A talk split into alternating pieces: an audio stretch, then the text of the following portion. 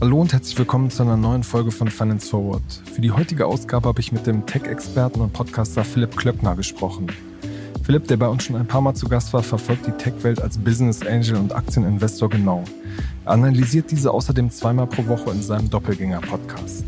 Ich habe mit Philipp über seine Skepsis zum Fintech-Markt gesprochen und warum er glaubt, dass die Krise bei Klarna gerade erst begonnen hat.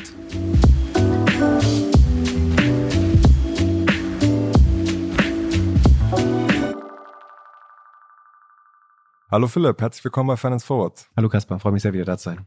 Philipp, wir haben uns ja noch nicht vor allzu langer Zeit gesehen, nämlich äh, Mitte Mai bei der Finance Forward Konferenz warst du netterweise ja auch Experte bei uns auf der Bühne. Jetzt würde mich so im Rückblick mal interessieren, ähm, wer hat dich da überzeugt, in wen würdest du da investieren und wen würdest du vielleicht auch, auch shorten im Rückblick?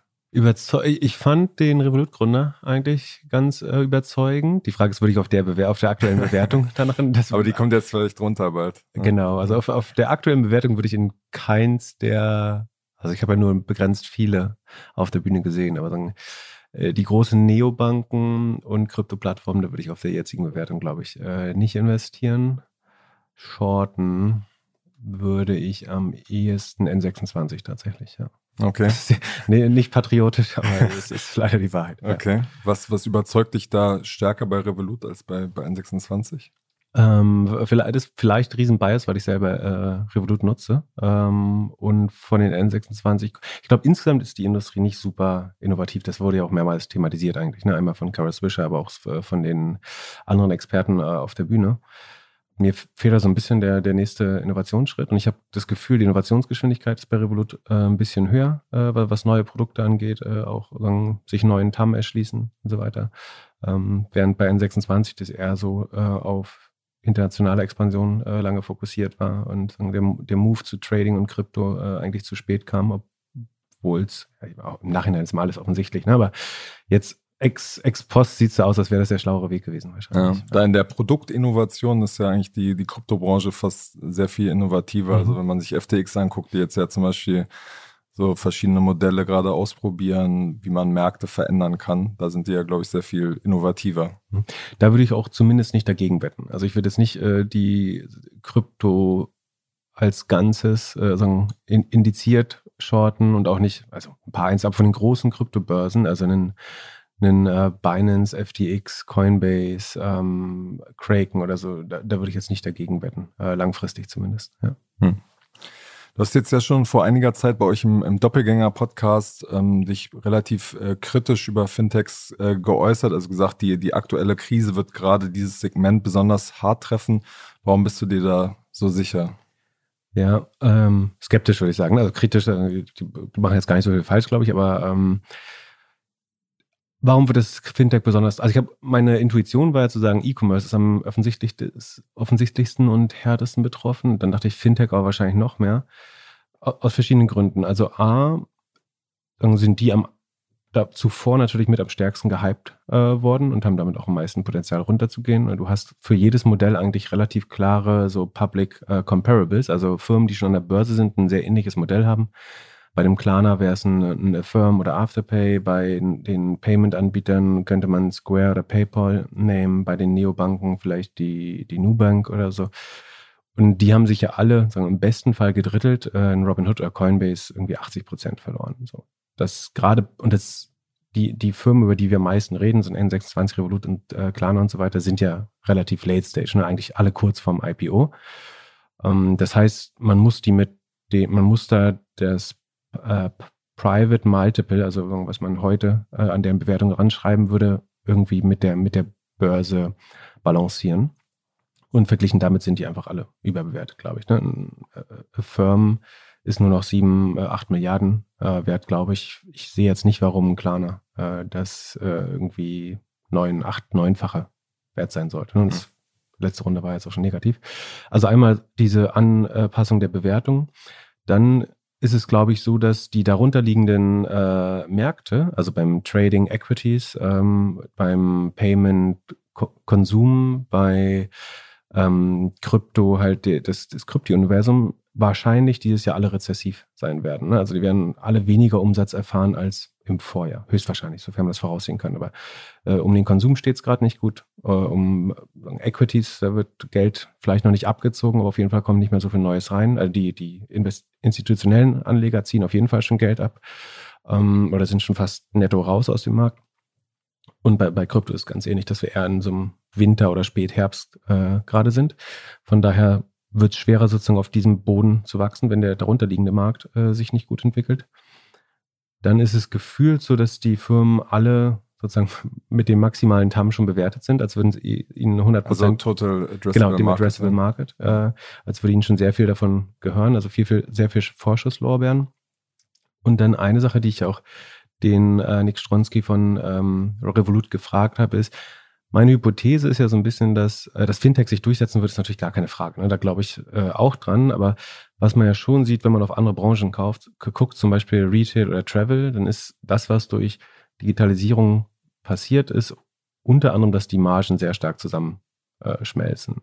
Äh, ähm, einfach weil die, die Wechselkosten sinken, ähm, die, die Dinge werden effizienter und das alles rechtfertigt eine kleinere Marke. Man kann auch so ganz am Anfang äh, des Internets hat es ja vor allen Dingen so Maklermodelle eigentlich getroffen. Ne? Also Immo-Scout, Autoscout, äh, wo früher sozusagen Makler mit 40 äh, oder mit sehr hohen Margen, je nachdem, äh, quasi operiert haben, die, die wurden zuerst irgendwie wegcompeted. Ähm, und eine, eine Bank ist letztlich auch nur ein großer Makler, der irgendwie die, die Soll- und Haben-Seite der Bilanz äh, mit, mit dem Gewinn dazwischen versucht zu makeln. Und deswegen glaube ich eigentlich, dass wenn Fintech sich durchsetzt, die, die Addressable Gross Profits sozusagen, also der Rohertrag, den es noch zu gewinnen gibt, sich verkleinern müsste. Zwei Beispiele, ähm, vielleicht International Transfers, also das, was Wise ähm, ähm, eben als TransferWise macht, aber auch Revolut zum Beispiel, beide fast kostenlos oder sehr, sehr günstig anbieten. Ähm, ich glaube, Revolut ist es kostenlos, äh, hat er gesagt. Das war halt früher ein Riesenmarkt. Da haben Banken, ich glaube, anderthalb bis drei. Western Union ist ja immer noch ein Riesenmarkt. Genau, genau. Ne? Ja. Und äh, auch andere Banken, irgendwie, wenn ich das bei meiner Hausbank mache äh, und ich irgendwie an einen Fonds äh, in Grand Caymans äh, irgendwie Geld überweise, dann gehen da anderthalb bis drei Prozent flöten teilweise. Das ist halt jetzt kein Geschäft mehr. Also, da gibt es minimale Margen äh, und nicht mehr viel zu verdienen für alle.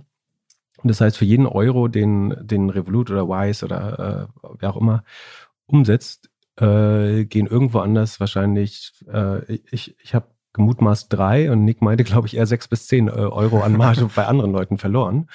Ähm, sieht man auch sehr gut bei Upstart, glaube ich. Ne? Die haben ja so ein ähm, Kreditscoring, äh, Kreditvermittlungsunternehmen. Die haben gesagt, sie haben einen besseren Scoring-Mechanismus, äh, der sozusagen überlegen ist zu Banken und sie geben den Vorteil an Konsumenten weiter. Also das führt halt nur dazu, also wenn immer besser gescored wird, falls sie das können, da bin ich mir noch gar nicht so sicher, weil ähm, wenn immer besser gescored wird, gibt es weniger Risiko, weniger Risiko führt zu weniger Prämie äh, und sagen, die Marge in dem Business sollte auch langfristig sinken, zumal wenn man sie nicht vereinnahmt, sondern den Konsumenten weitergibt, äh, um schneller zu wachsen.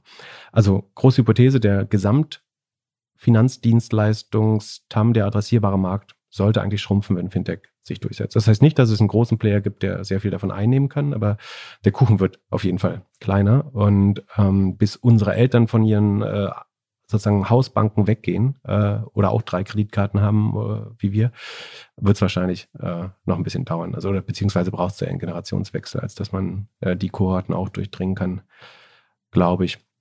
Und dann vielleicht sagen, das ultimative Bären-Szenario ist eigentlich, dass die großen Plattformen, also insbesondere die, die auf den Endgeräten, nämlich den Mobile Devices, die für Payment und Fintech eigentlich essentiell sind, ähm, dominant sind. Äh, das sind natürlich Google mit Android und Apple mit iOS äh, oder dem iPhone, ähm, dass die eigentlich die prädestinierten Gewinner dieses, weil man ganz weit vorausschaut und denkt, dass Banking eigentlich so dezent äh, wie möglich äh, umgesetzt werden sollte. Also niemand will ja Banking haben, ne? sondern du willst eigentlich ähm, Banking gar nicht merken. Du willst entweder willst du einfach bezahlen können oder einfach anlegen, aber du willst ja gar nicht Bank dazwischen haben. Und wenn man das so einfach und so digital wie möglich macht, dann gibt es eigentlich keinen Grund, immer mehr Intermediäre dazwischen. Also man muss sich zum Beispiel fragen, bei Now Pay Later, warum will ich eine zusätzliche Partei in einem Einkauf haben, den ich auch vorher schon machen konnte? Äh, es sei denn, ich kann ihn mir anders nicht leisten. Und das aber dann ja genau problematisch, wenn es nur deswegen passiert.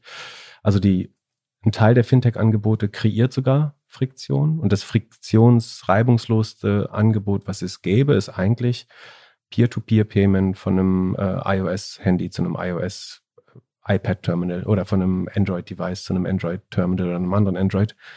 Device. Ähm, und Apple hat das ja jetzt auf der WWDC, auf der äh, Entwicklerkonferenz am Montag ähm, angekündigt, dass sie auch Buy Now Pay Later anbieten. Und das macht ja auch Sinn. Zumindest in den USA. In den USA. Erstmal in den USA. Erstmal. Ja.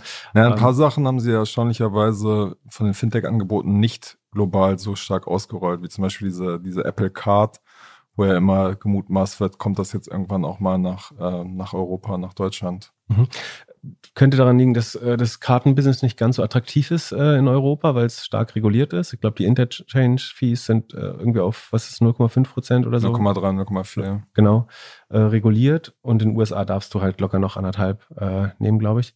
Deswegen ist das Business da einfach nochmal äh, spannender. Ich glaube, spätestens wenn man von, von einem Kreditkartenbusiness auf einen äh, Peer-to-Peer-Business, also wenn du zwischen den Payments, also du hast ein Wallet, wo wirklich virtuelles Geld drin ist, ähm, wozu man auch eine Banklizenz bräuchte natürlich, ähm, Geld austauschen könnte ohne Kreditkarte, ähm, dann können die Interchange-Gebühren eigentlich egal sein. Ähm, dann hast du eigentlich selber kaum noch Kosten und dann reichen dir vielleicht auch 0,2 Prozent oder so als Marge oder kannst du es sogar umsonst anbieten in der Hoffnung, äh, zum Beispiel äh, bei Google einfach nur Daten äh, damit zu generieren. Ähm, ich meine, ist grundsätzlich die Frage, wie sich da die Regulatorik äh, quasi in den nächsten Jahren verändert, weil die ja immer noch ähm, diesen Markt auch von sehr vielen anderen Märkten, die du gerade beschrieben hast, stark unterscheidet. Also dass zum Beispiel die amerikanischen Player nicht so gut nach Europa kommen können, weil es mhm. halt in jedem Land noch ein bisschen andere äh, Gesetzgebung gibt, die Finanzaufsicht da anders drauf guckt und so ja das ganze Bild anders ist und die großen Tech-Unternehmen da ja auch Facebook zum, zum Beispiel sich wieder zurückgezogen hat teilweise, weil es äh, mit, mit der Währung da nicht, nicht, also sehr viel, sehr viel Gegenwind gab. Genau, ich glaube, das ist auf jeden Fall was, was erklärt, warum das nicht früher passiert ist. Ne? Also das, man hätte sich ja vor zehn Jahren fragen können, warum die nicht eigentlich auch alle Finanzdienstleistungen äh, machen, weil sie natürlich in ihren ähm, Ad-Spend-Budgets sehen eigentlich, dass die Finanzindustrie bei Google einer der zwei größten äh, Spender ist, wenn nicht der, der größte. Ähm, und no normalerweise könnte man denken, warum machen sie das Geschäft nicht selber? Aber ich glaube, das hohe Maß an Regulierung und sozusagen die Gewissheit, dass du dich auch mit einer sehr großen Lobbyorganisation einfach äh, anlegst, ähm, hat, er, hat er eine Rolle gespielt. Aber wie gesagt, man hat einmal den Aspekt, dass die die Prädestinierten, also von aus der UX-Sicht die Prädestinierten sind. Andererseits ist es natürlich äh, aus Datensicht aber unheimlich spannend, diese die Payment-Daten auch zu bekommen. Für Google zum Beispiel, um noch besser attribuieren zu können, welche, welcher Einkauf tatsächlich von Google-Werbung beeinflusst war. Wenn ich die Payment-Daten bekomme, ähm, kann ich das natürlich nochmal viel besser dem Advertiser erklären, dass ich hier wirklich eine Kaufentscheidung ähm, getan habe. Oder dass ich einfach jemandem, der eh gerade auf dem Weg zum Walmart war, äh, noch schnell ein Ad ausgespielt habe von Walmart, damit das besonders effektiv aussieht. Also es ist schon äh, strategisch unheimlich spannend, glaube ich, die, die Payment-Daten zu bekommen. Aber das wird äh, auch weiterhin ein langsamer äh, Prozess bleiben, glaube mhm. ich. Also würde, würde ja trotzdem unterstellen, was in der Finanzbranche oft verneint wird, dass es schon ein Winner takes it most, also dass es ein Oligopol am Ende dabei rauskommen würde, oder? da sagen ja viele, die Bankenlandschaft ist seit Jahrhunderten gewachsen und es können mehrere nebeneinander existieren. Ja, gerade wenn die mal, also sollte ich mit der Vermutung recht haben, dass die Margen sinken, dann braucht man unheimlich viel Scale, um sozusagen die Gemeinkosten der, also wenn ich eine kleine Nischenbank bin und muss aber trotzdem irgendwie ein, ein super Marketing-Team, äh, super HR-Team, äh, super Tech-Team bezahlen, das funktioniert nicht mehr gut eigentlich. Das heißt, man braucht eine gewisse Scale und äh, das hat man eigentlich überall im Digitalen so, dass man so, so ein Power Law hat und ähm, nur die wirklich Großen es eventuell überhaupt schaffen, äh, profitabel zu werden. Deswegen, das spricht für Winner Takes It All. Ich glaube trotzdem aber auch, dass es äh, ein paar Nischenangebote für, für sehr spezielle Audiences für irgendwie Patchwork-Familien, für Rentner, für, für die, ich glaube, dass für die jüngste Generation zum Beispiel immer ihr eigenes Angebot haben wird. Also es ist fast so wie bei Social Networks ist, dass alle paar Jahre gibt es quasi genau, einen neuen Trend und ein neues Angebot, Produktangebot eigentlich. Ähm, das wird schon geben, aber ja, ähm, man braucht wahrscheinlich große Economies of Scale, um, um auf eine Banking-Marge von irgendwie 20% Operating-Marge oder so äh, zu kommen langfristig. Ja. Mhm. Wie würdest du, wenn man sich jetzt diese einzelnen Segmente nochmal anguckt, Payment, Banking, Trading, Krypto, wie würdest du da, wenn man das ein bisschen differenziert, die nächsten Monate sehen, wo geht es da besonders stark, back, äh, äh, stark bergab?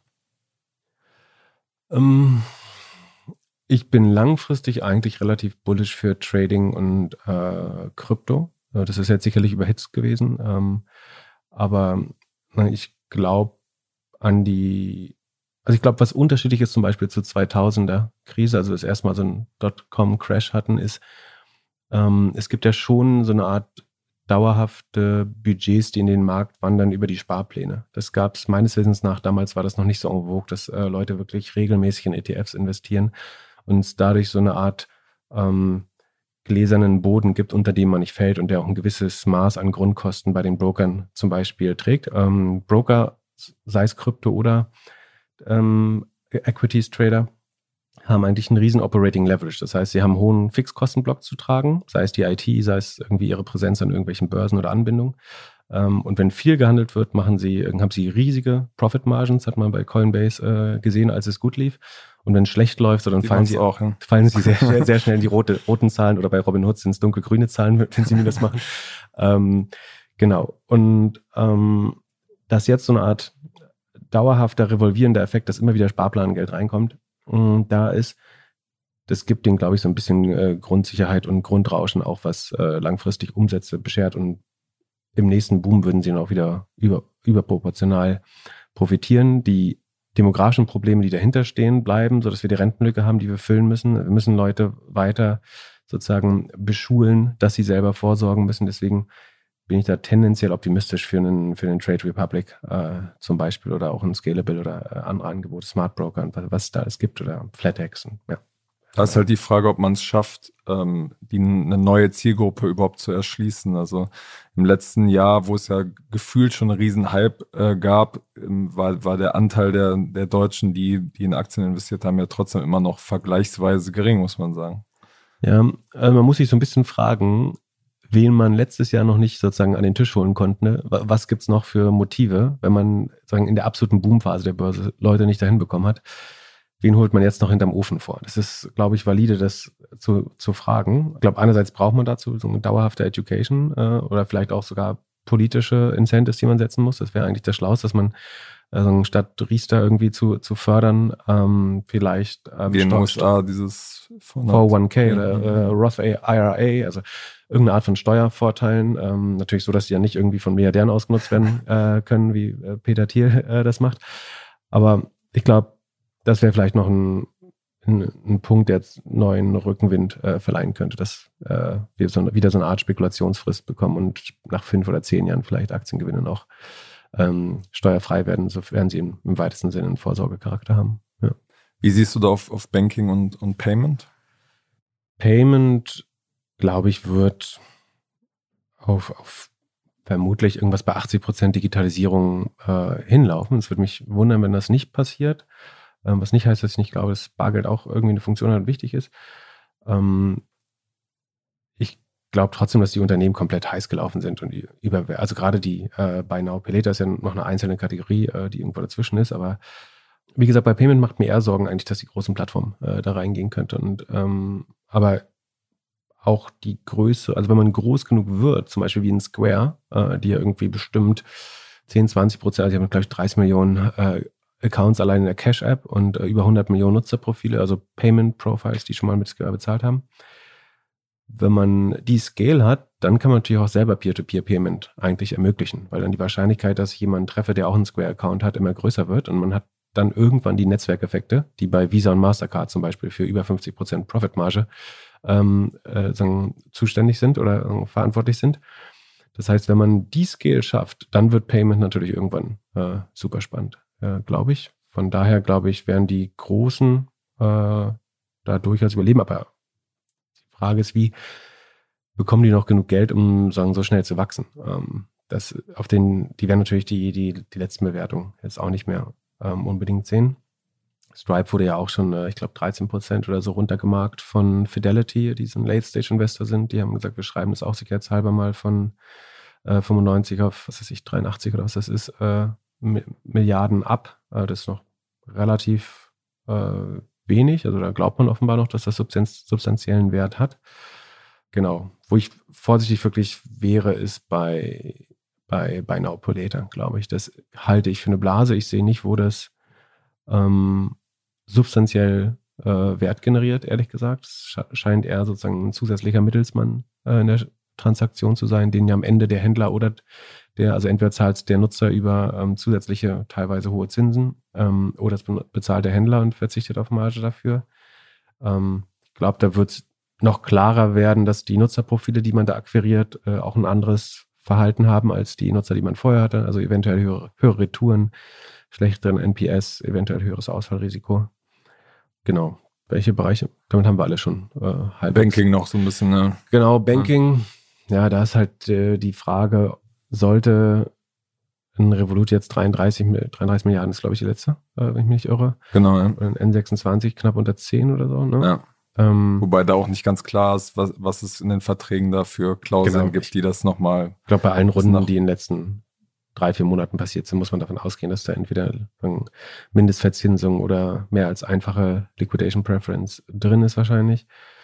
Ich finde die Bewertung auch bei, bei, bei N26, also wenn du überlegst, die Commerzbank ist, glaube ich, rund 10 Milliarden wert, die Deutsche Bank rund 20, die sind mit 0,8 mal äh, Umsatz ähm, bewertet, glaube ich gemessen daran finde ich N26 relativ teuer. Und ich, also, wo, die Frage ist, wo kommen im Banking langfristig dann wirklich die, die Deckungsbeiträge her? Also sagen, die klassischen Banking-Dienstleistungen werden eigentlich so dünn von der Wertschöpfung, dass sie nicht viel Marge ähm, sozusagen bedingen können.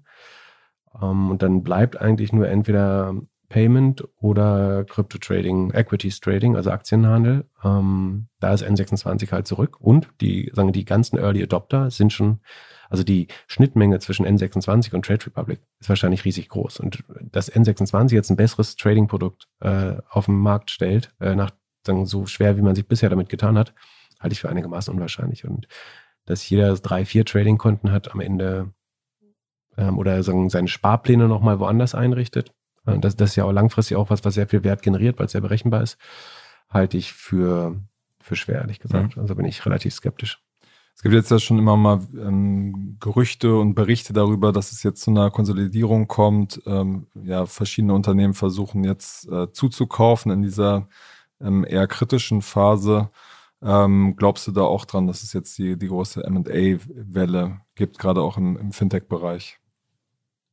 Ja, das wäre wär eine notwendige Konsequenz, dass ähm, man den Kundenstamm von Playern, die sich vielleicht nicht mehr finanzieren können oder sehr stark äh, unter einem, einer Multiple Compression leiden, also wo die Besinkung, äh, Be Bewertung sehr schnell sinkt, dass man da hinzukauft. Die Frage ist, wer ist der, wäre der Konsolidator? Ähm, das stehen ja viele Unternehmen stehen ja im Moment nicht so gut da, die potenziell ähm, Käufer sein könnten. Ne? Genau, also was die, die noch halbwegs hohe Bewertung haben, und das ist natürlich die Frage, ob sie sich vielleicht auch deswegen so ein bisschen noch eine hohe Bewertung zusichern selber, also ein Klarner oder eben N26, die können natürlich in Aktien zahlen, wenn der andere glaubt an den Wert äh, dieser Aktien oder also Shares tauschen.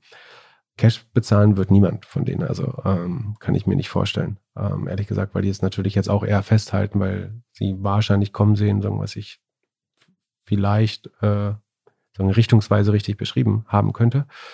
Ähm, wer dann zukaufen könnte, sind natürlich die klassischen Banken. Also bei den Tradern, warum sollte nicht ein Charles Schwab irgendwann sagen, wir wollen auch die nächste Generation äh, von, von äh, Aktienfreunden ähm, auf unsere Plattform ziehen? Ähm, das könnten äh, irgendwie JP Morgan Chase, Bank of America sind 300 Milliarden schwer. Also für die sind das jetzt alles kleine Happen. Äh, Robinhood ist 8, 9 Milliarden, Affirm 8, 9 Milliarden, ähm, Trade Republic ähm, 7,5, glaube ich, zuletzt, ne? Ja. Ähm, Trade Republic 5. Also 5, genau, stimmt, stimmt. Euro, 4,5, 4,5 war es, Entschuldigung. 4,5 war die Pre und dann äh, so sieben, oder ja, so im Dreh, zwischen 4,5 und 5.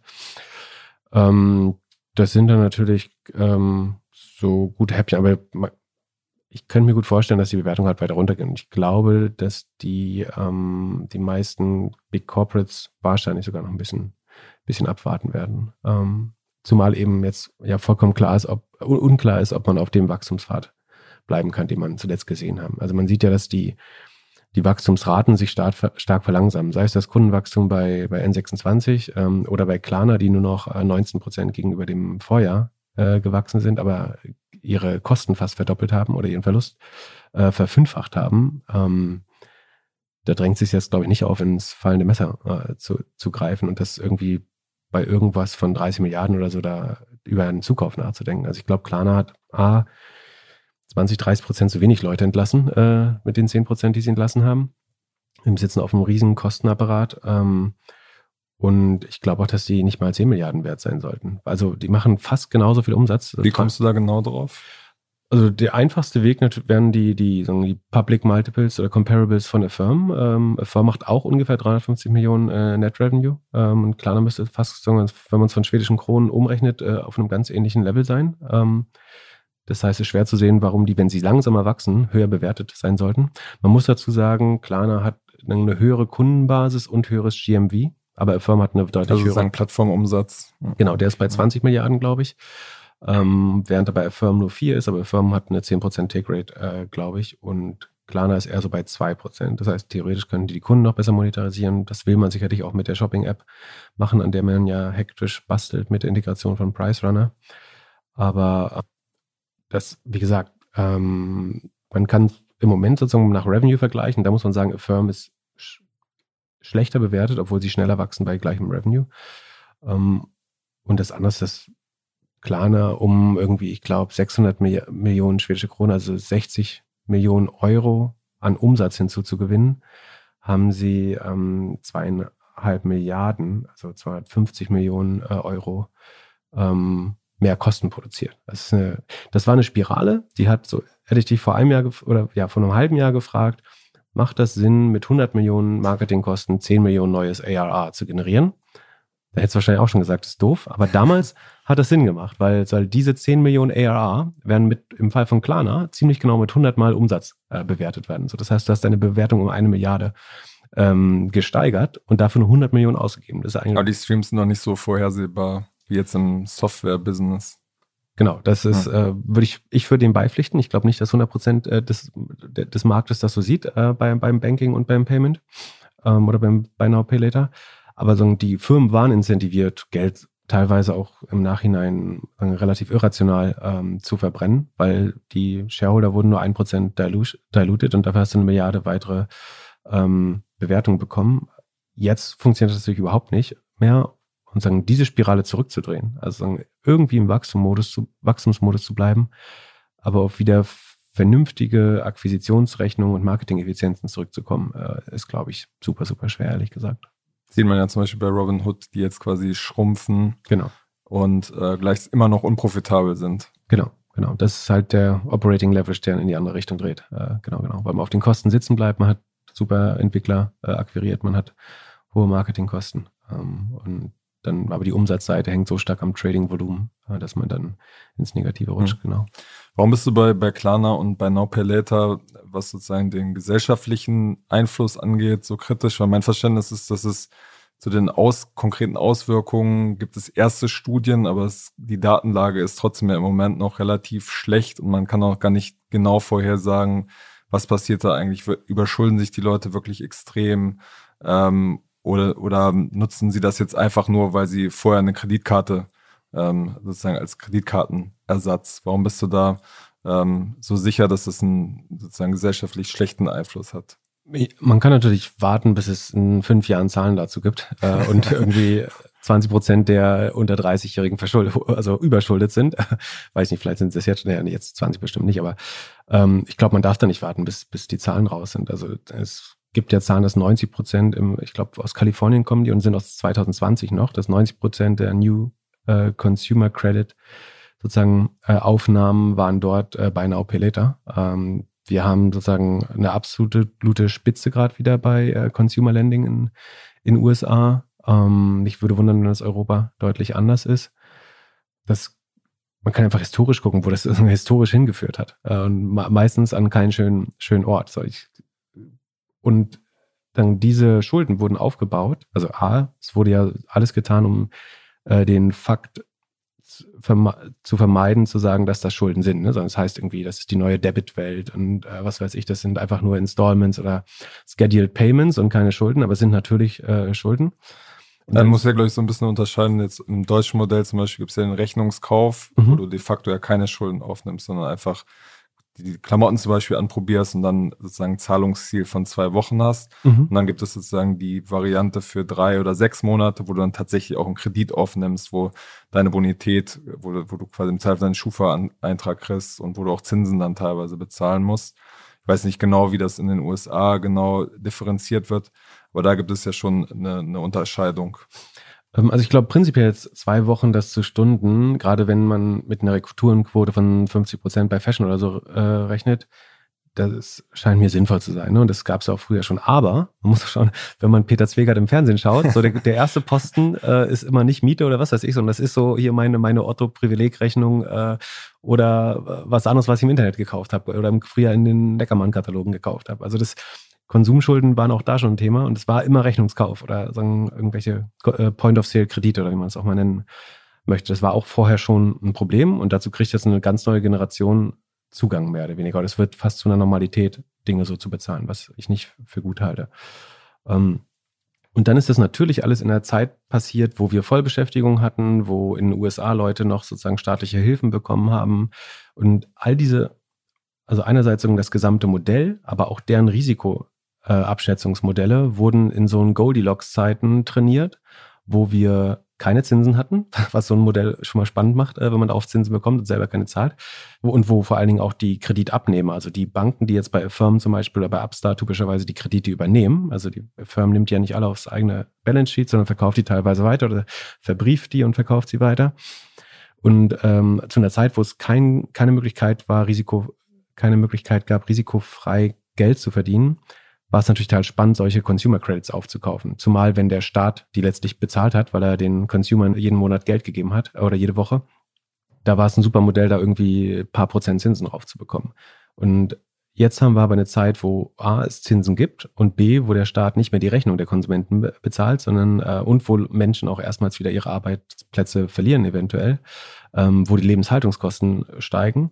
Und ob und keine dieser Firmen, Firmen, Klarna, ähm, Afterpay, Afterpay vielleicht sogar, aber die gab es alle noch nicht bei der letzten Krise 2008, sondern die sind alle danach entstanden. Deren ganzen, ganze Modelle wurden trainiert, sozusagen. Das ist, als wenn du einen Tesla in Dallas, Texas sozusagen auf der Straße fahren lässt, wo die Straßen 15 Meter breit sind und trainierst und dann setzt du sie irgendwie nach Delhi oder Ho Chi Minh City äh, auf eine bevölkerte Kreuzung und sag jetzt fahr mal. Ähm, also ich glaube, dass die sowohl die Gesellschaft als auch die Firmen da noch ein ähm, Kreditausfallrisiko ein signifikantes bekommen werden. Ähm, die bleiben jetzt teilweise ja schon auf den ähm, Krediten sitzen, weil angeblich sozusagen sie beim Verkauf nicht effizient genug sind. Also dass die, die Banken sagen, kriegen jetzt woanders hin, wo, woanders her auch Zinsen. Deswegen, also bei Upstart ist das der Fall, ne?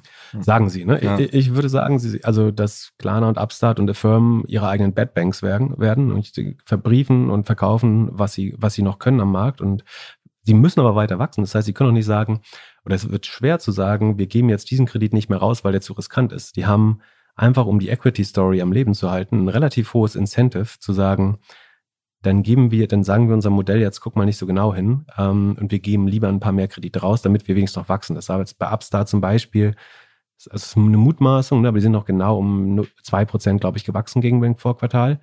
Und zufällig haben sie auf einmal 600 Millionen an sagen, Krediten, die sie selber aufs Balance Sheet nehmen. So, ähm, das könnte halt so sein, dass sie ihre eigene Bad Bank bauen, sozusagen. Das ist wahrscheinlich volkswirtschaftlich besser, als wenn es wie in der letzten Finanzkrise so ist, dass die schlechten Kredite verbrieft werden und weiterverkauft werden.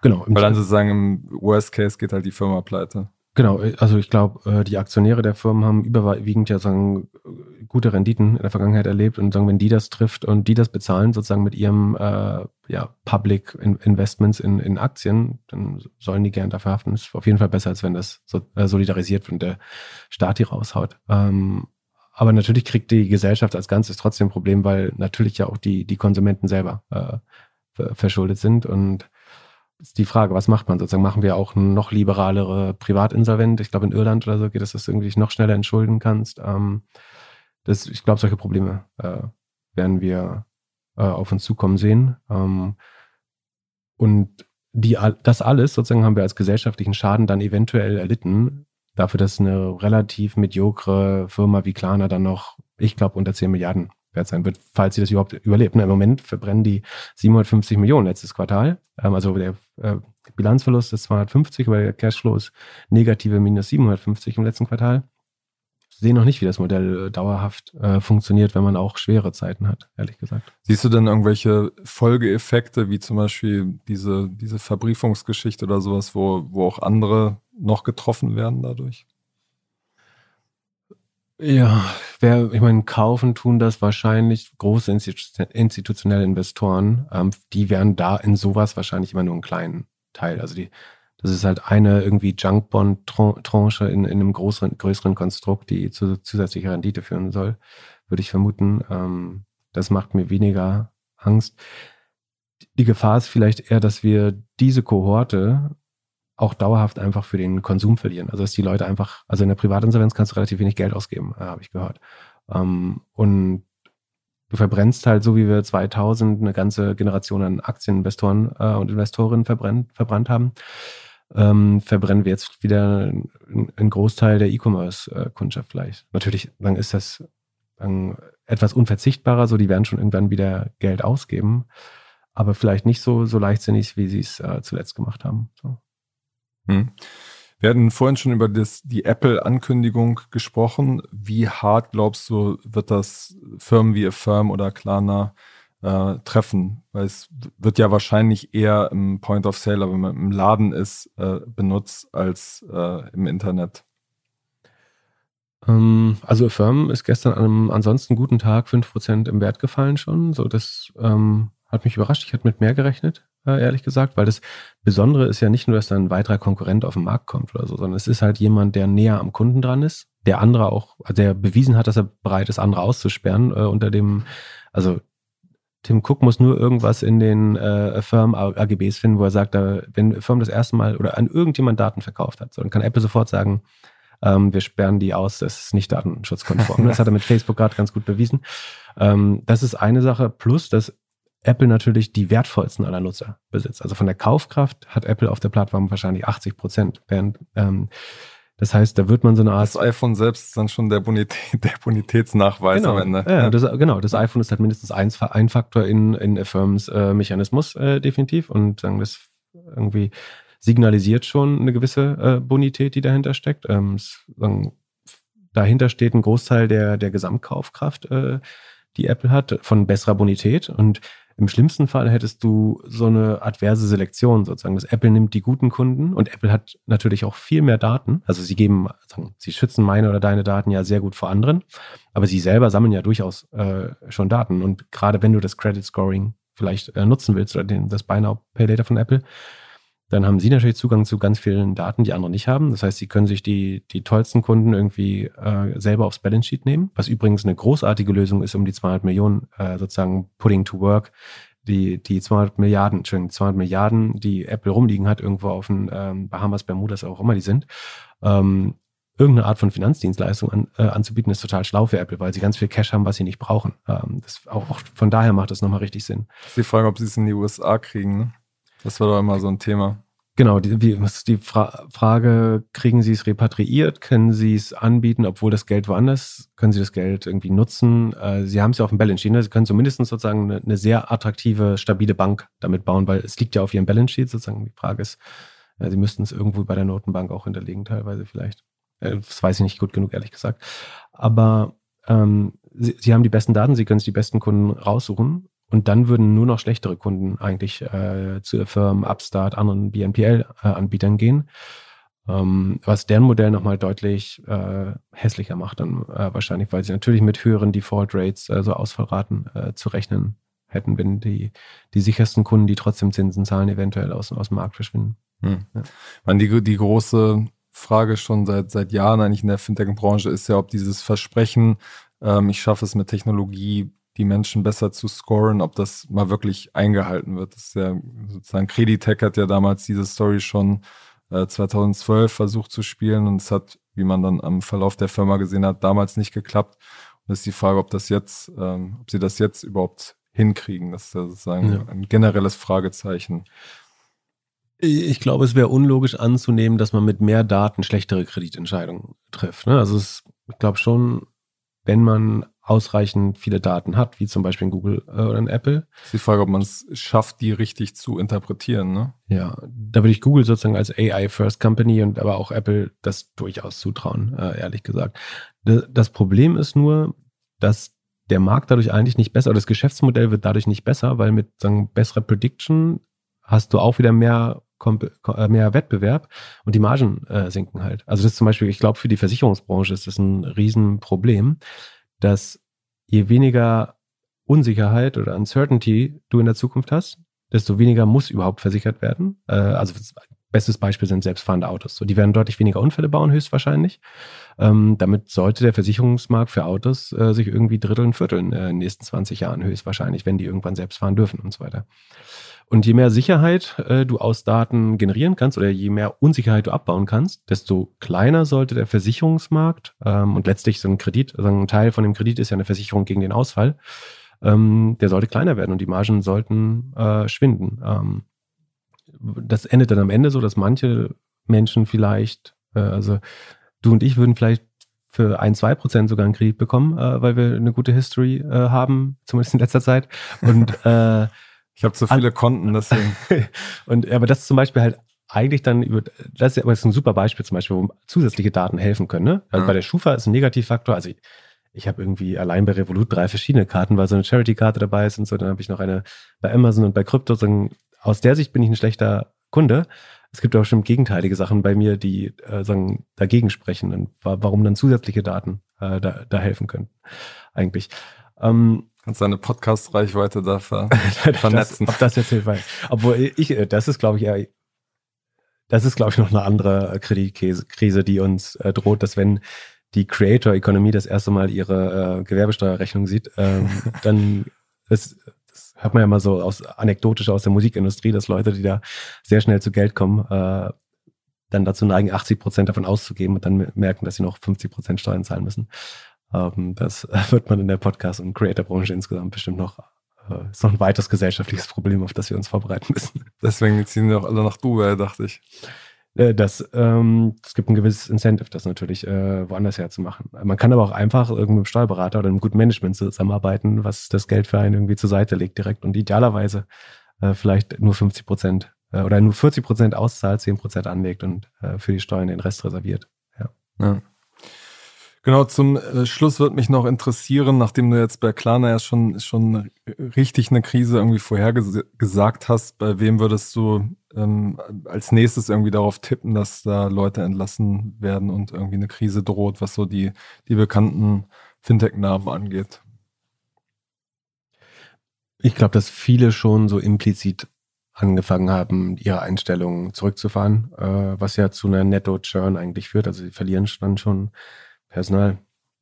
Mich würde es wundern, wenn das nicht alle, fast alle Late-Stage-Fintechs betrifft. Also ich würde schon auch bei einem N26 damit rechnen. Ähm, sch schlau ist natürlich, wenn man sich irgendwie noch sagen, in, in, letzter Minute mit Geld versorgt hat, äh, wie das ja, äh, Trade Republic oder N26 geschafft hat, offenbar.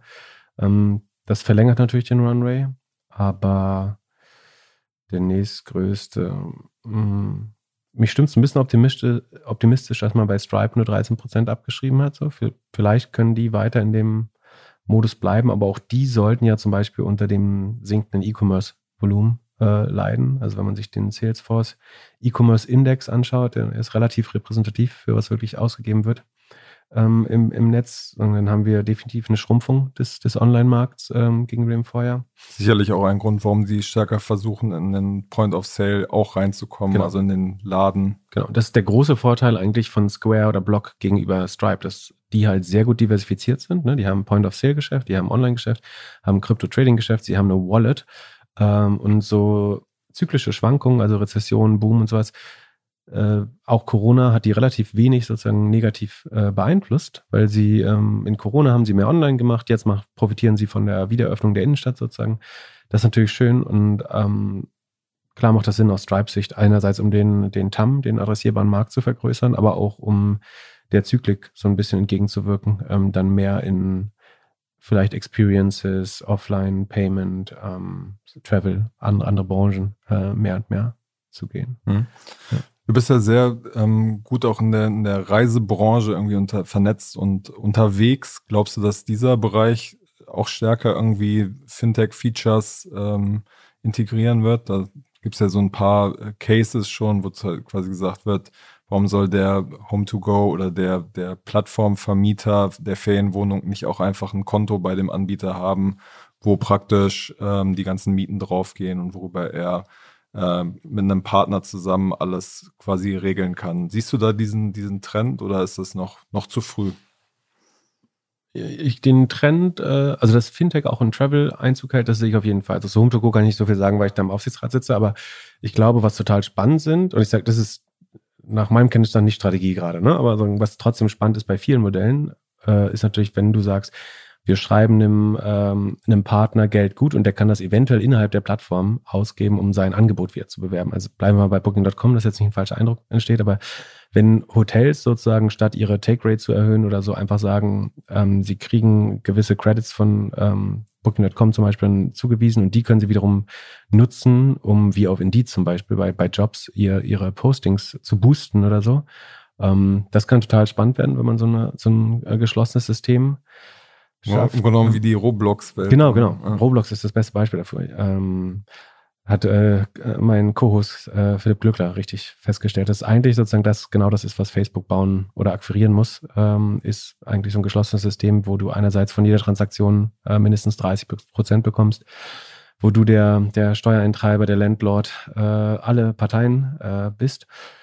Ähm, und genau, ich habe in was investiert, ähm, was anscheinend sagen, sehr gut rauskommt aus dieser Krise, die zum Beispiel die Payments zwischen den, den Inbound-Anbietern vor Ort. Also wenn du zum Beispiel eine, eine Reise buchst, dann gibt es ja vor Ort vielleicht einen Reiseführer, eine, Fähre, die du bezahlst und sagen, diese ganzen äh, Payments, dass da Leute zum Beispiel früh genug das äh, Geld schon bekommen, was sonst irgendwelche großen Touristikkonzerne deutlich später an, äh, auszahlen würden oder auch Leute, die alleine reisen ich glaube, ähm, das kann total spannend sein, ähm, da die Finanzflüsse einfacher zu machen. Da ist ja viel Cross-Border-Payment zum Beispiel ein Thema. Die verlieren im Moment viel Geld, weil sie ihr, ihr Geld irgendwie sagen, die kriegen es aus Hannover von der TUI nach Sri Lanka und da geht halt dann drei bis fünf Prozent vielleicht verloren. Ähm, wenn, wenn du das intern abbilden kannst zum Beispiel, das, das wäre total spannend. Äh, Wie heißt die Firma? Ähm, die heißt WeTravel. Ähm, genau. Ähm, die machen sozusagen die Payments innerhalb der, der Travel-Industrie äh, im weitesten Sinne. Und äh, da geben sich noch ein paar, paar andere total spannende Twists äh, draus, die ich jetzt so äh, noch, noch nicht äh, äh, erzählen möchte. Aber ähm, den, die berichten über ausreichend Runway auf jeden Fall. Also, ich will jetzt keine interner verraten, aber denen scheint es gut zu gehen und denen scheinen die, all, all diese anderen Probleme überhaupt nicht äh, zu betreffen. Äh, okay. Gerade. Freuen aber, sich nach der Corona-Krise, dass sie jetzt nicht mehr die, die Schwachen sind. Genau, genau. Auch ein Toolane scheint gut zu laufen oder die, der, deren Konkurrenten. Ähm, da bin ich relativ ähm, optimistisch. Und ja, es gibt keinen Grund davon auszugehen, warum äh, gerade da, wo auch ja in der Regel in, sagen, auf, auf einer internationalen Reise spielen ja oft mindestens zwei, oft drei, wenn Dollar noch dazwischen steht, äh, Währung äh, spielen eine Rolle. Ähm, allein wenn du mit, äh, mit einer Kreditkarte im Ausland zahlst, so, je nachdem welchen Knopf du drückst, äh, unterscheiden sich die Gebühren da erheblich. Ähm, von daher kann das, glaube ich, super äh, spannend sein, auch im Travel-Bereich noch, ja. Alles klar, unsere Zeit ist schon um, Philipp. Vielen Dank auf jeden Fall, dass du nochmal vorbeigeschaut hast und bis zum nächsten Mal bei Finance Forward. War mir ein Vergnügen. Vielen Dank.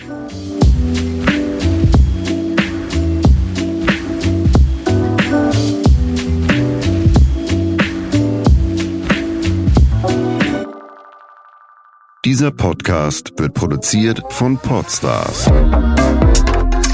bei OMR.